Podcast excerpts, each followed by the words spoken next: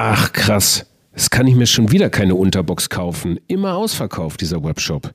Sorry, das ist jetzt kein Diss für meine heutige Gästin, Sarah Grohe von Ehrlich Textil. Das ist eher so ein Anerkennungsfluch und äh, bestimmt werden die Produkte im Webshop auch nicht immer ausverkauft sein. Denn sie machen da schon einiges richtig. Schließlich haben sie konstant zweistellige Wachstumsraten, hauptsächlich mit nachhaltiger Unterwäsche und in den Peaks manchmal eben ein leeres Lager bei einzelnen Produkten. So ist das eben. Aber was machen Sie da eigentlich anders, dass Sie so erfolgreich sind? Reiner Fokus auf Nachhaltigkeit reicht ja oft nicht aus. Das erfahrt ihr in dieser Episode. Viel Spaß und Sinn in der Fabrik.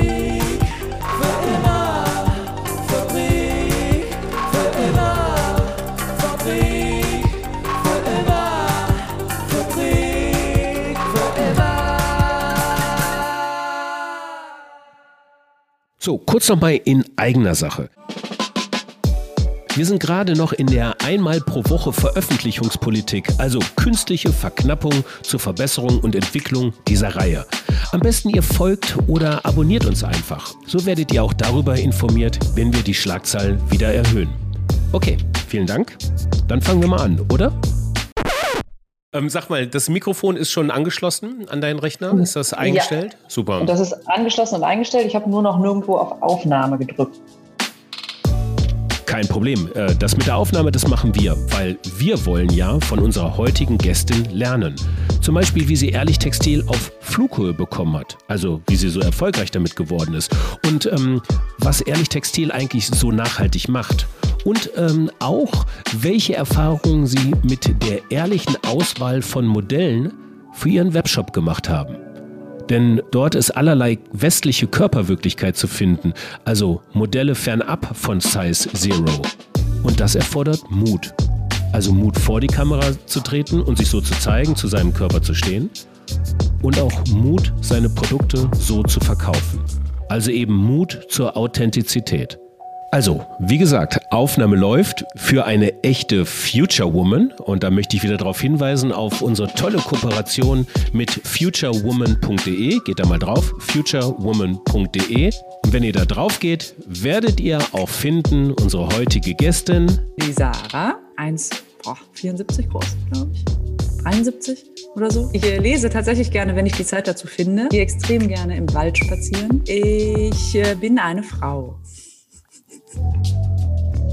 Außerdem Gründerin und Geschäftsführerin der Marke Ehrlich Textil, als Teil eines Geschäftsführer-Duos verantwortlich für alles, was Produkt- und Lieferkette angeht und fürs Controlling. Als Modedesignerin ganz besonders relevanter Punkt. Als Modedesignerin fürs Controlling, da kommen wir gleich noch drauf. Ich habe gesehen, mhm. du hast gesagt Geschäftsführer-Duo. Mhm. Wenn ich bei euch auf die Webseite gucke, ähm, ist der euer der andere Part dieses Duos, nämlich Benjamin, ein Mann, der einzige Mann in eurem Unternehmen. Ihr habt elfeinhalb Angestellte, zehn Frauen, ein Mann, ein Baby steht dort. Mhm. Habt ihr ein Diversitätsproblem eigentlich? Das ist eine sehr berechtigte Frage. Wir suchen händeringend nach Männern. So es bewerben sich, es bewerben sich sehr wenige. Äh, und bei denen, wo sich dann, bei den Positionen, wo sich dann Männer beworben haben bisher, äh, ist die fachlich-inhaltliche Wahl jedes Mal auf eine Frau gefallen. Ähm, und wir, äh, ich, ich war auch selber als Frau nie eine Freundin der Frauenquote und genauso wenig gibt es bei uns jetzt eine Männerquote, wobei wir darüber diskutieren.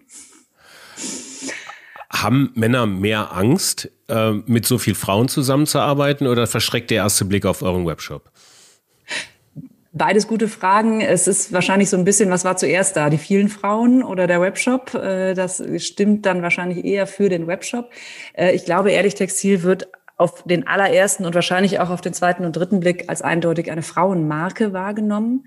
Und ich glaube, an sehr vielen Stellen ähm, in unserem Unternehmensbranding oder Arbeitgeberbranding steht die Marke Ehrlich Textil natürlich im Vordergrund. Äh, und ich glaube, dass das der Hauptgrund dafür ist, dass sich so viele, so viel mehr Frauen einfach bei uns bewerben. Ähm, und wenn es dann um Stellen wie Einkauf, Produktmanagement geht äh, und man soll schwarze Spitzenunterwäsche irgendwo herholen, kann ich mir schon vorstellen, dass sich weniger Männer davon angesprochen fühlen. Klar. Hm, hm. Wir gehen jetzt ins Recruiting ähm, wirklich marketinglastiger und dann auch in Richtung Business äh, Intelligence. Ähm, sind leider klassischerweise die von Männern besetzten Themen. Insofern ist mein Herz da zweigeteilt, ob ich jetzt versuche, da mal einen Mann zu finden oder gerade da nicht. Aber auch da wird am Ende der oder diejenige die Stelle kriegen, die am besten passt. Ähm, ich bin gespannt. Ja. Was sucht ihr gerade? Äh, Business, äh, Business Intelligence habe ich eben gesagt, Business Analysten. Also wir suchen tatsächlich, wir sind ein Digitalunternehmen und brauchen Hilfe bei der Datenverarbeitung, sage ich jetzt einfach mal ganz blöd gesagt. Wir sammeln natürlich jede Menge Daten. Äh, unser Online-Shop ist unser größter Absatzkanal mit Abstand. Das heißt, wir haben sehr, sehr viele First-Party-Daten, ähm, machen auch natürlich schon sehr viel damit, aber wir brauchen jemanden, der A, die Zeit und B, auch dann das technische Know-how hat, uns äh, sei es mit Excel, Power BI, Tableau, Python, R, RStudio, was auch immer, uns zu helfen, aus den vielen Daten, die wir haben, dann auch die Fragen zu beantworten, die wir beantworten müssen. Ja, die ihr mittlerweile beantworten müsst. Das war 2016 ja. noch anders. Da Richtig. wart ihr gegründet, vor, vor fünf Jahren jetzt mittlerweile. Also halbe Dekade alt, ehrlich Textil. Du bist Modedesignerin, ähm, hast in Trier dein äh, Studium abgeschlossen, äh, 2009, und hast dann eine ganz stete Story gemacht, eigentlich durchs Produktmanagement und E-Commerce verschiedener Online- ähm, Unternehmen, wenn ich das so richtig sehe. Warst in Berlin, äh, einmal in Helsinki und bist dann nach Köln gekommen. Was sind die ersten Steps gewesen und was heißt denn wirklich anders machen? Was war für euch auf jeden Fall, also was, wo muss man ansetzen? Was sind die größten Pain Points?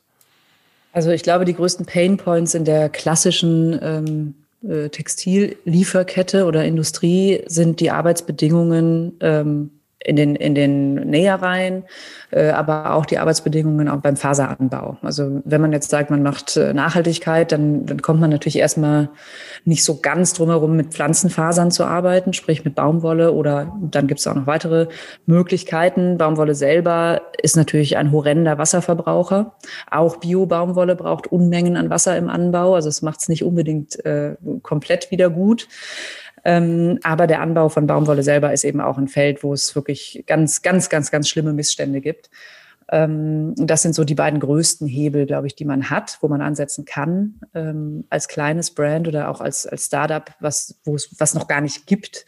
Äh, die ersten Schritte, man kann nicht von Anfang an alles richtig machen oder an allen Hebeln drehen.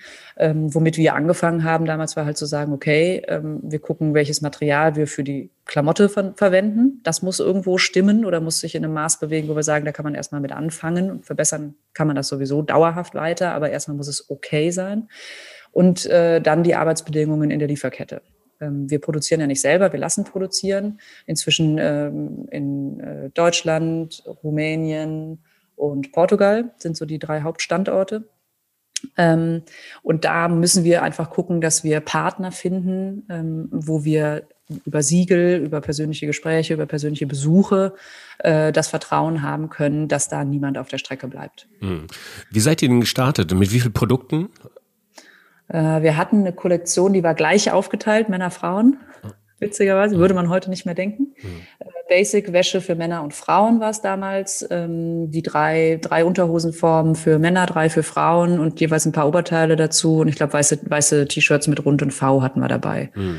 Also wirklich so die, die, die wirklichen Basic-Varianten. Alles klar. Und die, und die, und die erste Auflage, die war dann kreditfinanziert? Also seid ihr los mit dem Businessplan dann zur Bank? Nee, das ist ist tatsächlich ganz grandios. Wir haben bis heute kein einziges, keinen einzigen Euro Fremdkapital dabei. Wir sind, äh, wir beide sind Mitgesellschafter der Firma und Geschäftsführer. Wir haben aber noch fünf weitere Gesellschafter dabei. Das heißt, wir haben mit sieben Leuten diese GmbH ins Leben gerufen. Ähm, und äh, Bedingungen für die Leute, die dazugekommen sind, war halt, ihr müsst dann aber ähm, einen Gesellschafterkredit geben, damit wir das Startkapital zusammenkriegen, um eben diese erste Ordermenge vorfinanzieren zu können. Ja. Wie hoch ähm, ist das? das hat, also, wie kann ich mir das vorstellen? Glaube, so ich, wir haben, wenn ich mich jetzt nicht völlig daneben liege, haben wir roundabout 100.000 Euro mhm. investiert in die Produktion der ersten Kollektion. Mhm. Und äh, die Produzenten habt ihr vorher schon gekannt, so durch eure vorherigen Tätigkeiten, oder mhm. seid ihr dann so los und habt euch ähm, habt das abgeklappert und seid wo fündig geworden? Let me Google this for you. Ja, wir haben ja, tatsächlich, tatsächlich. Äh, ja, wir haben in Deutschland okay. kannte ich, ich, also ich bin die einzige mit Textilhintergrund, die anderen sind alle BWLer gewesen. Mhm oder sind es auch noch. Mhm. Ähm, äh, insofern war das im Grunde meine, meine Kontakte, die wir nur hätten anzapfen können. Ähm, die haben auch geholfen, äh, eher, aber eher in Richtung bewerten, was wir da an Angeboten bekommen haben. Da habe ich mir dann schon Feedback geholt. Ähm, die Unterwäscheproduktion selber hat, hatte ich niemanden an der Hand und da wir ja auch gesagt haben, wir wollen eigentlich am liebsten jemanden in in Deutschland haben. Da kannte ich sowieso noch keinen. Ähm, das heißt, wir haben tatsächlich gegoogelt und haben äh, unseren Hauptproduzenten, der auch heutzutage noch unser Hauptproduzent ist, ähm, haben wir äh, übers Internet gefunden. Und dann habe ich damals noch von der Kerbholz E-Mail-Adresse ausgeschrieben, wir haben da so eine neue Idee und wir würden gerne und was haltet ihr davon? Und das haben wir, ja, ich würde mal sagen, wir haben fünf, fünf oder sechs äh, Produzenten mit Standort Deutschland angeschrieben. Ähm, einer hat sich zurückgemeldet und zwar innerhalb von drei Minuten hatte ich einen Anruf, äh, hatte ich dann den Stefan am Telefon, der sagte, ja Mensch, das passt ja total gut. Ähm, wir sind seit, machen das seit 1920. Wir wissen ganz genau, was wir da tun bei der Wäsche. Wir sind GOTS zertifiziert, also auch die Lieferkettenregelungen äh, äh, sozusagen kamen, entsprachen dem, was wir, wo wir eben gesagt haben, das ist für uns Anforderung. Ähm, und wir sind in drei Tagen in Köln bei einem großen Kunden. Ähm, dann können wir einfach mal bei euch vorbeikommen und quatschen wir mal ein bisschen. Ach. Und äh, das war natürlich ein unfassbare unfassbarer Zufall, mhm. großes Glück. bisschen Glück gehört ja dann irgendwann auch mal dazu. Ähm, und äh, das hat dann auch funktioniert. Ja. Und inzwischen dann einfach äh, über die tatsächlich noch einen weiteren Kontakt bekommen in Deutschland. Ähm, inzwischen werden wir selber angeschrieben äh, von Produzenten, die sich vorstellen. Und die in Portugal sind auch durch einen, durch einen Bekannten eigentlich gekommen, der selber ein eigenes Brand in der Slowakei hat und viel in Portugal produzieren lässt. Und dann haben wir den irgendwann mal angehauen und gesagt, hör mal, würden jetzt gerne Bettwäsche und Handtücher und so, aber da finden wir jetzt in Deutschland irgendwie keinen. Kennst du da jemanden? Und so kamen wir dann nach Portugal. Okay, also das, ihr habt jetzt für jedes, ähm, für jedes Produkt ähm, andere Produzenten. Das heißt, es gibt Produzenten für die Unterwäsche, es gibt Produzenten für ähm, äh, die Betttücher, die Handtücher, die ihr halt auch herstellt. Ihr habt auch Kosmetik mittlerweile im Angebot. Ne? Okay. Mhm. Ja, das liegt auch daran, dass es eben ganz unterschiedliche Produktionsprozesse sind. Also jemand, ja. der, der Unterwäsche strickt, der hat da Rundstrickmaschinen stehen, ja. aber der kann der keine gewebten Bettwäsche-Sachen zusammennähen. Das sind einfach unterschiedliche Maschinenparks und sowas, genau. Okay, okay.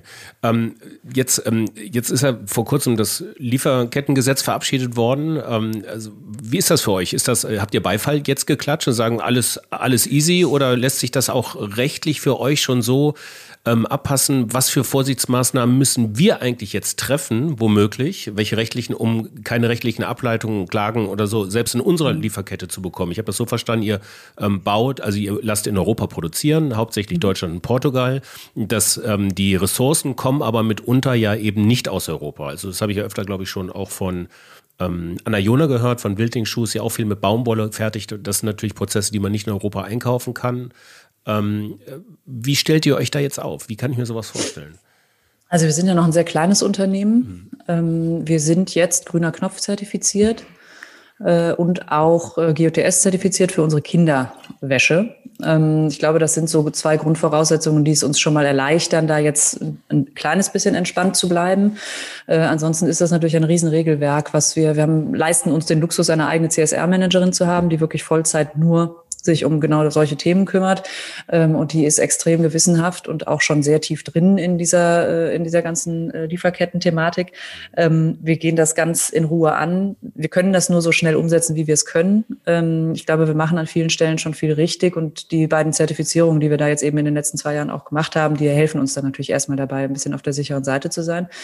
Aber völlig richtig, wie du sagst, also das Bio-Baumwollgarn, was wir benutzen, ist nicht unser Hauptbestandteil, aber ist ein großer Bestandteil. Das kommt aus Indien oder auch schon mal aus Ägypten. Äh, das kommt dann auch einfach darauf an, äh, wo der Produzent, der das verarbeitet, eben ähm, an den Rohstoff drankommt. Das kann er nicht immer selber bestimmen, beziehungsweise er muss halt äh, entscheiden dann, wo nimmt das her. Ähm, und insofern gibt es an, an den Stellen gibt es viele Punkte, wo wir, wo wir zuallererst mal Risikoanalysen machen müssen äh, um dann eben auch das Risiko einschätzen zu können und um dann Actionplans zu schreiben, wie gehen wir damit um, wenn an der Stelle was schief geht. Mhm. Ähm, und all diese, diese Dokumente und diese Prozesse mal wirklich äh, zu verschriftlichen, das ist das, was wir sowieso seit 2020 ähm, eben machen brauchten wir teilweise auch schon für den grünen Knopf und fürs, für die Gurtszertifizierung. Und ähm, da machen wir jetzt einfach weiter. Ja, das, okay, äh, ne?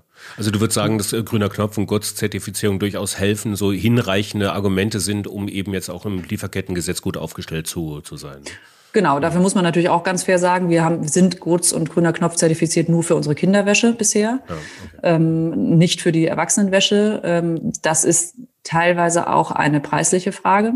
Mm, da, da kann man dann sehr tief einsteigen in diese Diskussion. Wie wichtig ist das Label, wenn man weiß, dass die Voraussetzungen da sind und man lediglich den letzten Schritt nämlich das Produkt selber zu labeln, sich spart. Wir müssten sie teurer machen, die Produkte, weil es einfach nicht anders ginge und ähm, würden damit wahrscheinlich vielen Leuten dann schon wieder verwehren, sie zu kaufen. Und deswegen haben wir bisher die Entscheidung immer so getroffen, dass wir sagen, wir kennen die Lieferkette wir wissen, dass wir da vertrauen können. Ähm, die ist bis, bis quasi vor unserer Haustür ist die GOTS zertifiziert. Ähm, und das Labeln der Produkte sparen wir uns einfach, um die Preise auch weiterhin so halten zu können, wie wir sie haben. Mhm. Ähm, ja, kann man darüber diskutieren. Diskutieren wir intern sehr häufig drüber. Ähm, aber äh, zumindest wissen wir, worauf es ankommt, um sie GOTS labeln zu können, die Produkte. Ähm, und wir schauen jetzt einfach, müssen ganz, ganz in Ruhe einmal gucken, dass das, was wir sowieso gerade machen, müssen wir jetzt mal zu Ende bringen. Äh, beim grünen Knopf gab es auch noch zwei, drei Auflagen, die jetzt, glaube ich, bis, wenn ich es ganz richtig im Kopf habe, bis April noch erledigt sein müssen. Und das sind so Dinge wie eben die Prozesse, die da sind, verschriftlichen, fixieren, Actionplans aufstellen, ähm, äh, ähm, Risikoanalysen machen und so weiter. Äh, und das ist im Grunde die Vorarbeit, die, die fürs Lieferkettengesetz auch nötig sein wird. Hm, hm. Okay, okay, gut. Ähm, wie, viel, wie viele Produkte habt ihr jetzt insgesamt? Wir haben tatsächlich, ja, wir haben tatsächlich 2000 SKUs ungefähr. 2000 aber das SKUs. Ist, das ist dann ja Modell, Farbe, Größe. Ja, ja. Es ist natürlich deutlich weniger, jetzt sind jetzt nur nach Modellen und Fragen, Farben fragst. Mhm. Ähm, die Zahl habe ich tatsächlich nicht auswendig im okay, Kopf. Okay, okay. Mhm. Aber es sind äh, um die um die 200 Frauenprodukte, würde ich jetzt mal behaupten. Männer ein gutes Stückchen weniger, aber inzwischen dann eben auch einiges an Kindern und an Heimtextilien nochmal dabei. Also ist schon, ist schon was. Ja, das ist nochmal spannend jetzt auch in der Lieferkette. 2000 SKUs. Ähm, ihr, ihr liefert direkt ab Werk, habt ähm, oder habt Jein. ihr noch eine Lagerhaltung? Also wie, äh, wie lässt sich so eine Lieferkette dann nachhaltig noch gestalten bei der Komplexität hm. tatsächlich? Also wir haben tatsächlich ein eigenes Lager, wo all unsere Lieferanten die fertig produzierte Ware hinliefern. Mhm. Also wir haben, sind von Tag eins gestartet, die sitzen in der Nähe von Bielefeld äh, mit einem Logistiker, äh, wo wir unser eigenes Lager halten und von dort werden die Online-Shop-Bestellungen bedient. Da gehen auch die Retouren wieder ein. Ähm, da werden die Retouren aufbereitet. Also wir haben auch dort eine, eine Aufbereitungsstand sozusagen hingebaut äh, und implementiert, dass die klar, im Onlineshop hast du immer Retouren von Auswahlgrößen oder es passte eben nicht, weil man es nicht vorher probieren konnte. Und da gehen wir also hin ähm, und gucken bei den Teilen, wo eben wirklich nur was zurückgekommen ist, weil es nicht passte oder gefiel. Das wird mit heißem Dampf hygienisch gereinigt, äh, wird aufgebügelt, wird gefaltet und wird neu verpackt und wieder eingelagert, so dass wir also da nicht Gefahr laufen, dass irgendwelche Retouren weggeschmissen werden müssen oder sowas. Mhm. Ähm, und ähm, wir haben ansonsten kriegen wir von den Produzenten die Lieferungen eben an unser Lager. Mhm. Das geht nicht anders, weil wir ja sonst gerade mit den vielen Produzenten, die wir haben, wenn die alle eigene Lager vorhalten würden, müssten wir ja an jedem dieser Lager quasi einen Logistiker äh, anbinden, der dann von dort die Bestellungen verschickt. Und wir würden natürlich, wenn jetzt jemand Bettwäsche und Handtücher und Unterwäsche in, einem, in einer Bestellung hat, würde er drei Pakete kriegen. Ist bei den Marktplätzen leider ja auch so. Mhm. Also wir sind beim Avocado Store ja auch von Anfang an schon mit dabei gewesen, dass seit es uns gibt, ähm, da ist das leider so, mhm. klar. Ähm, aber in, für den eigenen Online-Shop versuchen wir dann schon zu gucken, dass wir äh, sinnvollerweise natürlich nicht drei Pakete schicken, wenn er bei uns was bestellt. Ja. Wie hoch ist eure Retourenrate so ungefähr? So Die ist super gering. Wir sind äh, seit Anbeginn der Zeiten, aber sogar auch noch nach dem letzten Jahr bei unter 20 Prozent. Wow, das ist ein Vergleich. Ich, ich, weiß gar nicht, wie so die Zahlen der Großen sind, so Acker, Zalando, About You, da liegen die, glaube ich, bei 60, 70, 80 Prozent zum Teil ihre Tourenraten. Ja. Ne? Hm. ja. Also wir haben natürlich auch Produkte, einzelne Produkte, die ja. dann nach oben ausreißen. Das ist dann je mehr BH-Form äh, das Modell hat, desto schwieriger ist es retourentechnisch, einfach weil, der Benny hat irgendwann mal gesagt, die wie hat er das gesagt, die Form der weiblichen Brust ist unergründlich.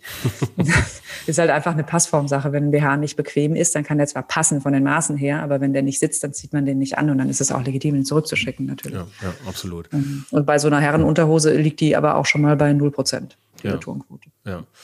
Ähm, Cool, dann komme ich, du sagst es gerade, das bringt mich eigentlich auch so irgendwie so ein bisschen zur geheimen Überschrift dieser, die, dieses Podcasts, nämlich der Mut äh, zur Authentizität. Ähm, und du sagst, wenn äh, die, die Brust äh, der, äh, die Frauenbrust ist unergründlich oder die Form der Frauenbrust ist unergründlich, ähm, das sieht man auch äh, relativ schnell, wenn man auf euren Webshop geht, tatsächlich. Also es sind ähm, Modelle, äh, Männer, Frauen in allen, ähm, in allen Größen und Breiten, würde ich jetzt mal ausdrücken. Und ähm, ich finde, dass, äh, das ist auch ein gewisser Mut, der dazu gehört. Ne? Es gibt, also so angefangen fing das ja mit American Apparel, glaube ich, mal an, irgendwie, dass er einfach bedingungslos bis zum letzten Shooting alles ähm, so authentisch wie möglich die gibt es jetzt so nicht mehr ohne weiteres. Ich erinnere an so eine Brigitte-Kampagne, die äh, vor vielen Jahren auch ähm, keine Models mal vorgesehen hatte und mit echten Frauen, also mit echten, wie sich das anhört, aber so mit, mit den potenziellen Kundinnen irgendwie auch auf den Covern und äh, in der Zeitschrift gearbeitet hat, gibt es auch nicht mehr so. Die einzigen, die es, glaube ich, noch relativ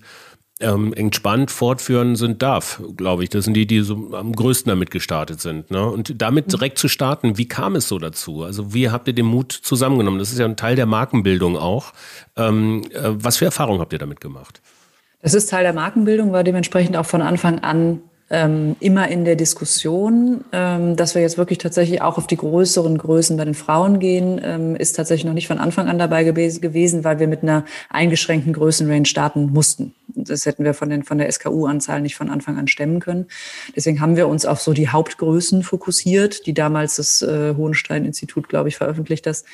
Die, die stand die Durchschnittsgrößen der, der Frauen. Hm. Von 36 bis 42 oder sowas, glaube ich, war das damals. Ähm, damit haben wir angefangen. Dementsprechend haben wir dann aber auch die Models so ausgewählt, dass sie sich in diesen Größen eben wiederfinden können. Es war von Anfang an klar, dass wir keine Size Zero Models benutzen werden, benutzen werden, fotografieren werden. Entschuldige bitte.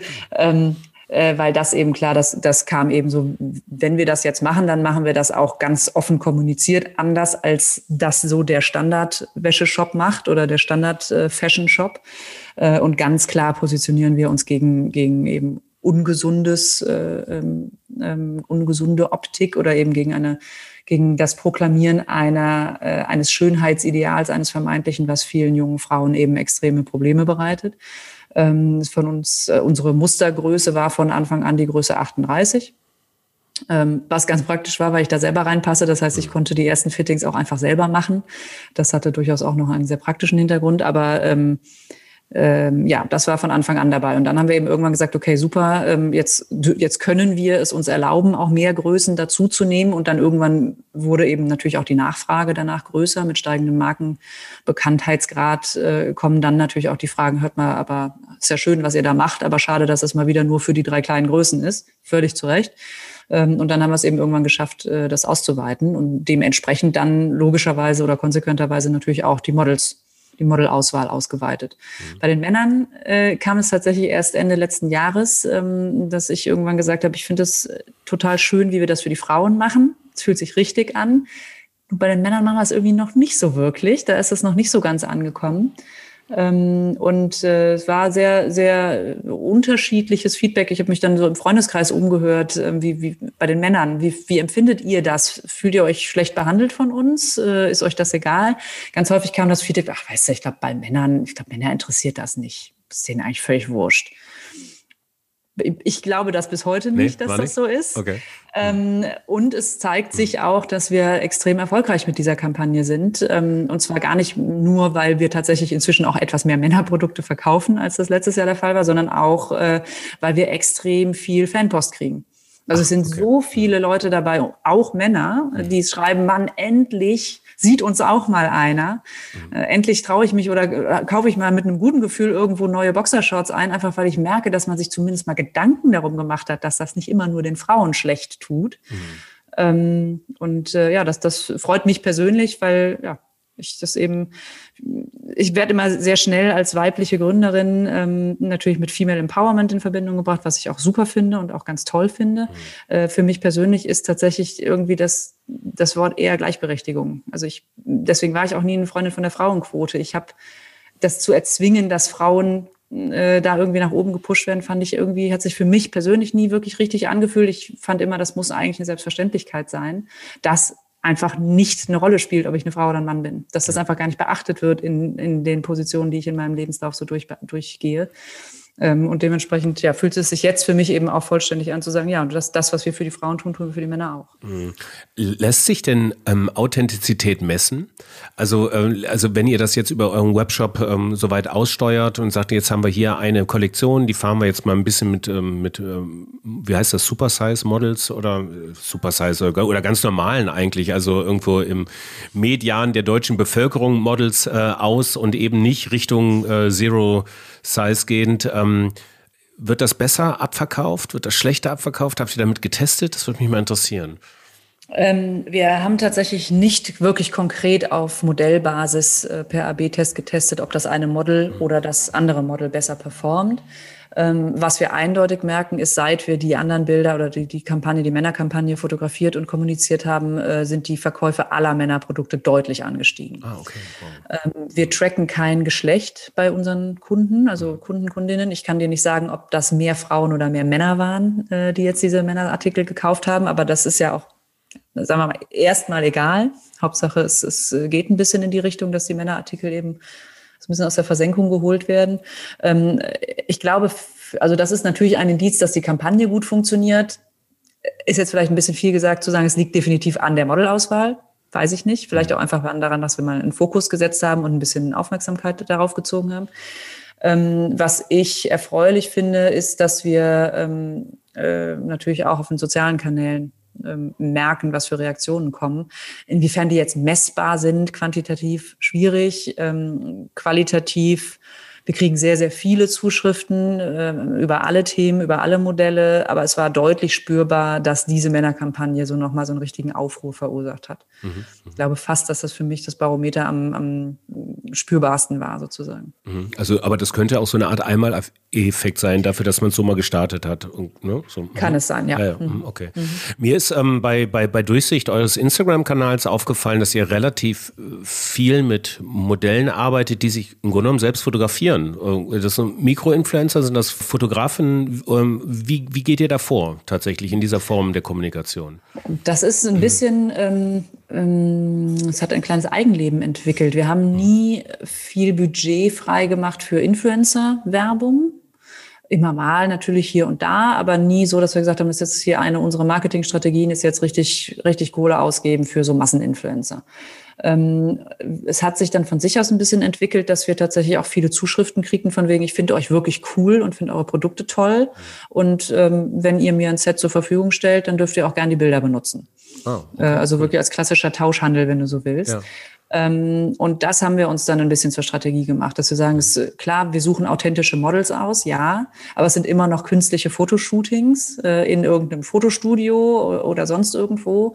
Äh, und inzwischen ähm, freuen wir uns riesig darüber, dass wir eben auch eine Fangemeinschaft oder eine, eine Kundengruppe haben, die sagen, hey, ich entweder sind sie tatsächlich selber Model oder Fotograf, ähm, aber es sind auch ganz viele dabei, die sich tatsächlich einfach selber zu Hause fotografieren und uns die Bilder zur Verfügung stellen, einfach um zu zeigen, und so sieht das Teil in der reellen Welt aus, wenn ich es zu Hause anziehe. Ähm, das funktioniert super gut und es ist für uns natürlich auch total schön zu sehen, dass ähm, ja, es, hilft natürlich dem Authentizitätsfaktor, wenn du auch tatsächlich authentische Kundenfotos zeigen darfst. Ja. Absolut, also User-Generated Marketing at its best sozusagen. Das ist so die genau. Demokratisierung genau. des, des, so, des sozialen Marketings korrekt. Auf die mhm. Spitze getrieben eigentlich. Mhm. Ja, cool, alles klar. Wie würdest du denn da also generell weiter äh, in den Blick sehen? Also wie läuft Fair Fashion Kommunikation womöglich ab? Was sind so die Trends in den nächsten Jahren? Was für Erfahrungen habt, habt ihr gemacht und ähm, wohin kann das alles noch gehen? Wohin wollt ihr? Mhm. Wieder zehn Fragen davon, auf einmal. Ja, genau, alles gut. Für uns war ähm, äh, von Anfang an klar, dass Nachhaltigkeit im Markenkern verankert ist und zwar nicht nur im Produkt, sondern im gesamten Unternehmen ähm, aber auch, dass wir das nicht mit erhobenem Zeigefinger nach außen tragen wollen sondern es sollte eigentlich, wir wollen gerne über die Marke und über das Produkt überzeugen und dann den netten Schmankerl obendrauf haben, dass das Ganze auch noch mit einem guten Gewissen passieren kann. Ähm, und das finde ich auch super essentiell für die breite Masse da draußen. Wir haben natürlich eine sehr informierte Zielgruppe ähm, uns aufgebaut. Es wird, glaube ich, inzwischen etwas breiter, aber einfach in den ersten Jahren geht man natürlich dann schon da in relativ spitzes Marketing auch. Ähm, die, das heißt, die Stammkunden, die wir schon haben, sind sehr informiert, sind sehr bewusst, ähm, entscheiden ganz, ganz gewissenhaft, was sie kaufen, was nicht, stellen auch sehr kritische Fragen, sehr, sehr viele, was ich super finde. Ähm, aber ich glaube, um das ganze Thema wirklich massentauglich zu überhaupt noch zu machen, das ist es, glaube ich, nämlich immer noch nicht, äh, muss man ein bisschen wegkommen von, äh, das, wir machen das so, weil so ist es richtig und alles andere ist böse und falsch, hin zu, guck mal, wir machen das so und finden uns total, fühlen uns total gut dabei und dazu ist es auch noch echt was Schönes, weil wir das auf, auf niemandes Rücken austragen, sondern alle ähm, in der Wertschöpfungskette da eben auch zu gerechtfertigten Teilen daran beteiligt werden. Mhm. Ähm, und ich glaube, das ist, das ist ganz wichtig. Ähm, und deswegen schätze ich solche Initiativen wie den grünen Knopf und auch das Lieferkettengesetz, Die machen es nicht immer super einfach für kleine Unternehmen oder kleine Marken. Das, da kann man sicherlich an vielen Stellschrauben noch was verbessern, aber sie schaffen ein bisschen eine breite Öffentlichkeit für das Thema. Und das ist, glaube ich, der essentiellste Faktor an diesen ganzen äh, Initiativen. Deswegen sind wir da eben auch grundsätzlich positiv gestimmt, ähm, mhm. weil ich glaube, dass das extrem wichtig ist. Und ähm, wo das hingehen kann, ähm, ich glaube, was ganz wichtig ist, auch für uns und nochmal um dieses Authentizitätsthema damit reinzubringen, ähm, äh, auch zu den Fehlern stehen. Transparenz heißt ja nicht immer nur äh, offenlegen, was gut funktioniert hat, sondern auch offenlegen, wo wir wohl noch große Baustellen haben. Mhm. Also wir verpacken immer noch alle unsere Unterwäsche in Plastiktüten. Mhm. Katastrophe. Aber es ist ein Riesen-Act und auch extrem schwierig, eine wirklich bessere Alternative zu finden. Es gibt natürlich tolle Materialien, Steinpapier und keine Ahnung was. Wenn man sich dann aber die Herstellungsprozesse anguckt, sind die im CO2-Fußabdruck leider nicht unbedingt besser. Und äh, das ist dann ein großes Asset unserer CSR-Managerin, die wir haben. Die guckt eben dann auch genau dahin. Die sagt, klar, könnten wir jetzt recycelte Papiertüten an allen Ecken und Enden einkaufen. Die wären etwas teurer. Okay, das wäre was, was wir, glaube ich, in Kauf nehmen würden, aber die sind nicht wirklich besser die muss man dreimal wiederverwenden, damit sie wirklich besser sind. Und das ist dann schon wieder die Frage, können, wollen wir uns darauf verlassen, dass die Kunden das tun? Wollen wir oder können wir es stemmen, einen Recycling-Kreislauf aufzubauen, dass wir sagen, verpackt, packt die Sachen zu Hause aus und schickt uns die Papiertüten zurück, damit wir sie nochmal verpacken können? Da hängt sehr viel dran und das macht es extrem schwierig, von der Plastiktüte wegzukommen. Aber das ist für uns natürlich eigentlich ein Ding der Unmöglichkeit, dass wir immer noch mit so viel Plastik hantieren. Es ist recyceltes Plastik, glaube zu großen Teilen zumindest, ähm, aber es ist immer noch Plastik. Ja, absolut. Ähm, wie geht ihr mit solchen ähm, Produktinnovationen wie ähm, Cradle-to-Cradle, Kreislaufwirtschaft um? Ähm, probiert ihr euch da schon rum oder macht das jetzt im Fashion-Bereich irgendwie so noch keinen Sinn, weil die Produktqualität womöglich noch zu stark darunter leidet? Die Produktqualität selber wäre gar nicht das Problem. Äh, problematischer ist, dass du im, gerade im Unterwäschebereich, wo die Teile wirklich figurbetont sitzen und auch sitzen sollen, eigentlich kaum mit 100 Prozent reinen Fasern klarkommst. Du hast eigentlich immer einen kleinen Elastananteil dabei oder hast ein, sowieso ein generelles äh, Mischgewebe. Und das macht das, das Recycling der einzelnen Fasern fast unmöglich. Ich glaube, es gibt inzwischen wenn ich mich nicht vertue, aus Großbritannien habe ich von einem kleinen äh, Unternehmen gehört, die es jetzt geschafft haben, glaube, äh, Baumwolle und Elastan voneinander zu trennen. Da, da habe ich auch schon den Kontakt an unsere CSR-Managerin und Produktteam weitergeleitet, dass sie sich da mal schlau machen sollen. Das wäre für uns natürlich ein super Step. Mhm. Ähm, aber das ist das, woran Cradle to Cradle bei uns scheitert. Mhm. Äh, BH-Träger kann man abtrennen, das ist nicht das Thema, sondern eben tatsächlich die Mischfaser, also das Garn, das dann aus zwei unterschiedlichen Komponenten besteht. Ähm, wir forschen und entwickeln da trotzdem dran, ähm, nicht ganz in Richtung Cradle to Cradle oder sagen wir mal nicht Cradle to Cradle zu, ganz zu Ende gedacht, aber zumindest mal ein zirkulärer Kreislauf im Sinne von unsere eigenen Produkt- oder Produktionsverschnittabfälle zu sammeln und die so zu zerhäckseln und was Neues draus zu pressen, dass man vielleicht äh, diese, diese Pads zum Beispiel dann ähm, aus dem gleichen Material selber herstellen kann und nicht noch zusätzlich äh, Plastikpads kaufen muss, zum Beispiel. Irgendwie solche Geschichten. Da sind wir an vielen Ecken und Enden gerade in der, in der Forschung. Ja, Themen also von. Thema. Ja. Ja, Themen von morgen, ähm, so zumindest meine Wahrnehmung jetzt in allen möglichen äh, Bereichen, also jetzt nicht nur im Fashion-Bereich, sondern im Grunde genommen bis auf Food, ähm, obwohl bei da auch in den, in den Produktverpackungen auch.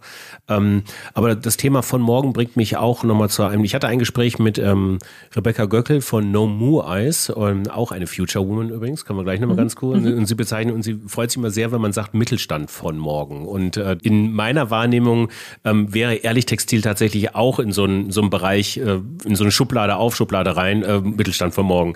Ähm, wie nimmst du das wahr? Wie siehst du deine Verantwortung als Mittelständlerin von heute durchaus schon, aber auch von morgen? Was unterscheidet dich womöglich vom, vom alten Mittelstand? Also finde ich super den Ausdruck. Habe ich noch nicht gehört, bin ich auch nicht drauf gekommen, finde ich grandios. Den fahre ich total mit. Ähm, absolut. Es geht genau darum. Es geht genau darum, das Unternehmertum von gestern äh, ins Morgen zu transportieren und zwar mit all den Ansätzen, die wir als selbstverständlich empfinden. Äh, vielleicht auch, weil wir mit 68er Eltern äh, großgezogen oder von 68er Eltern großgezogen wurden. Ähm, aber äh, es geht eben genau darum, das Unternehmertum äh, nicht zur eigenen persönlichen Gewinnmaximierung zu tun, sondern zu tun, um der Gesellschaft einen Dienst zu erweisen. Ähm, das, das, und das gilt für alle Branchen. Ähm, wir sind ja mit Gründungsmitglied äh, vom Startups for Tomorrow äh, e.V., also ein kleiner Verein von, äh, von eben nachhaltigen Startups aus allen möglichen Branchen. Acht Gründungsmitglieder, da ist Food dabei, ähm, da ist, äh, sind Waschmittel dabei, äh, da sind wir dabei. Also wirklich ganz tolle Sammlung.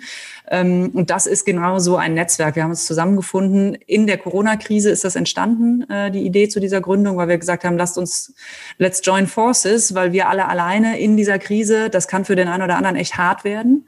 Ähm, aber wir dürfen diese Krise nicht, ähm, oder wir, wir dürfen nicht zulassen, dass diese Krise, die ja im Grunde ich möchte überhaupt kein Globalisierungsbashing betreiben. Die Globalisierung hat auch ganz tolle Seiten. Ähm, aber diese Krise kommt jetzt. Äh, die Lieferketten brechen reihenweise zusammen, weil sie nicht nachhaltig aufgestellt sind in vielen Teilen auch.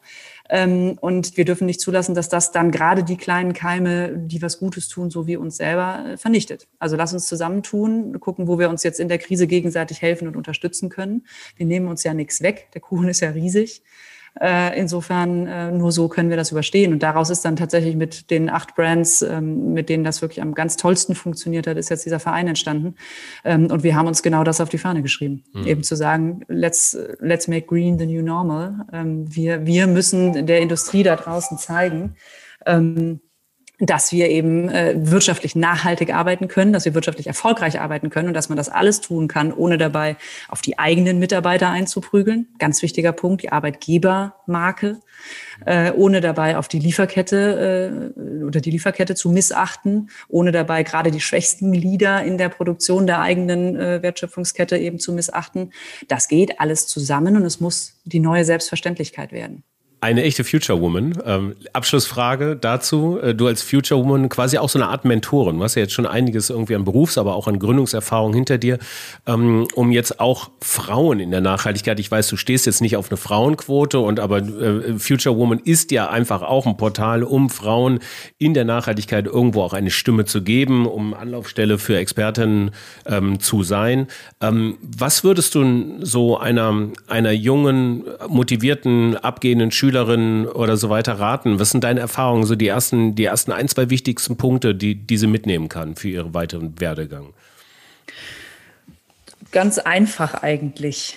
Punkt eins, trau dir ein bisschen mehr zu, als du das vielleicht tust. Gerade Frauen tendieren dazu, sich eher so unter einen kleineren Scheffel zu stellen, als es eigentlich nötig wäre oder als es berechtigt wäre auch. Also sei ein bisschen mutig.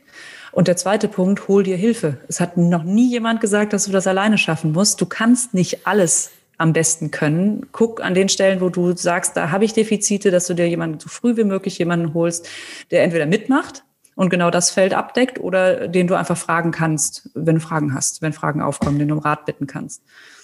Die zwei, die zwei Dinge. Also stell dich nicht unter einen zu kleinen Scheffel oder stell dein Licht nicht unter einen zu kleinen Scheffel ähm, und frag um Rat. Das war der Rat von Sarah Grohe, ähm, Gründerin und Geschäftsführerin von Ehrlich Textil. Sarah, ich bedanke mich für dieses schöne Gespräch. Ähm, ein bisschen länger ist es geworden als geplant, aber es war ein guter Talk jetzt, wie ich fand. Und ähm, auf bald. Auf bald. Vielen Dank dir, Frank. Ja, das war die Fabrik für immer mit Sarah Grohe von Ehrlich Textil. Ich versuche jetzt mal weiter Unterbuchsen zu besorgen, weil ich brauche die. Und ihr merkt schon, wir kriegen für die Herstellung dieser Episoden von den Unternehmen oder den Unternehmerinnen kein Geld. Also wir suchen uns diese Unternehmen schon aus und ähm, schreiben sie aktiv an und fragen sie, ob sie dabei sein wollen. Wobei wir auch mittlerweile schon beträchtliche Reichweite auf diesem Podcast haben.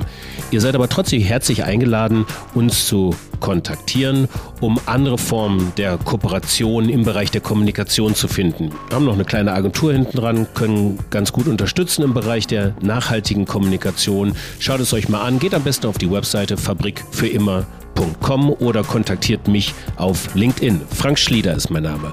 In der nächsten Episode schauen wir uns an, wie viel Transportkilometer eigentlich bei unserem Essen auf dem Tisch liegt.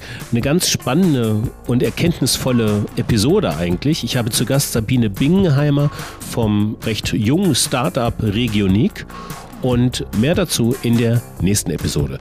Bis dahin viel Spaß und Sinn in euren Tagen und viel Spaß und Sinn in der Fabrik.